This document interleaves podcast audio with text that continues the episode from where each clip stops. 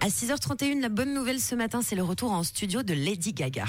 De quoi rendre euh, Gaga les fans et le grand public en général. Ça fait 4 ans que la Queen of Pop n'a pas sorti d'album. Le dernier remonte à 2020. Chromatica, porté par plusieurs duos d'ailleurs, Elton John, Blackpink ou encore euh, son duo avec Ariana Grande.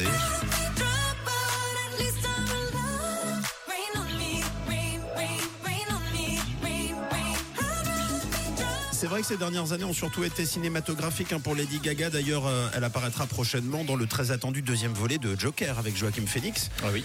Folie à deux. C'était déjà dans les tuyaux ce retour à la musique après un post Instagram qu'elle avait publié en novembre. Mais c'était assez énigmatique encore. Là, c'est encore plus détaillé et précis avec une photo explicite. On la voit en studio, casque sur la tête, face à un micro et entourée euh, d'instruments. Donc, euh, logiquement, pas de place au doute. D'autres indices arriveront au courant d'année, mais c'est déjà une bonne nouvelle euh, en soi.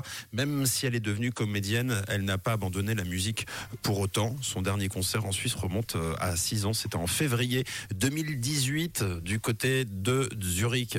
On attend avec beaucoup d'impatience le retour de Lady Gaga. On attend avec impatience l'horoscope aussi, c'est dans quelques secondes après Everything But the Girl.